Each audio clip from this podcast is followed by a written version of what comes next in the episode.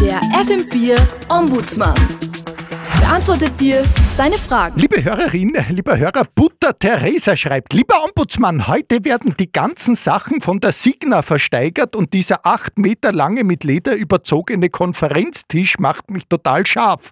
Aber meine Wohnung ist recht klein kaufen oder lieber was anderes wie den Mistkübel, aber bei dem spüre ich halt gar nichts. Liebe äh, Butter Theresa, das Gefühl der Erregung beim Anblick eines lederbehafteten Designmöbels kann also entweder aus einer Leidenschaft für zwangsversteigertes Büromobiliar oder aber aus blanker Schadenfreude für die größte Insolvenz in der österreichischen Wirtschaftsgeschichte äh, resultieren. Nun würde ich dir als absoluter Laie äh, im Bereich äh, der Fetischpsychologie sowohl eine sadistische wie auch eine masochistische Neigung ausdiagnostizieren, wenn du deine ohnehin schon minimale Wohnfläche durch einen wuchtigen kreisrunden Tisch dezimieren möchtest, an dem selbst in Zeiten von augenscheinlichem Kriseln horrende Sonderprämienzahlungen für Vorstandsmitglieder beschlossen worden sind, als kleinformatigere Alternative für ein Andenken an eine Gesellschaft mit symbolbehafteter Wirkung fände sich in der Insolvenzmasse für dich ebenfalls eine Rolle Geschenkspapier, die dir dabei behilflich sein kann, etwas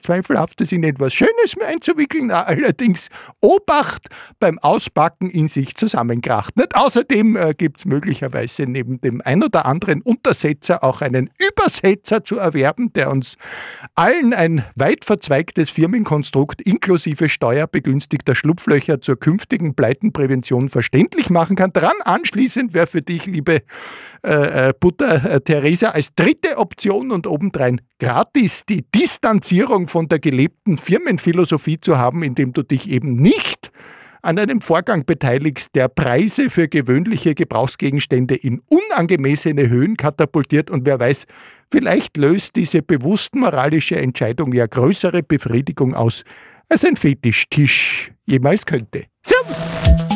Der FM4 Ombudsmann. Und alles ist wieder gut.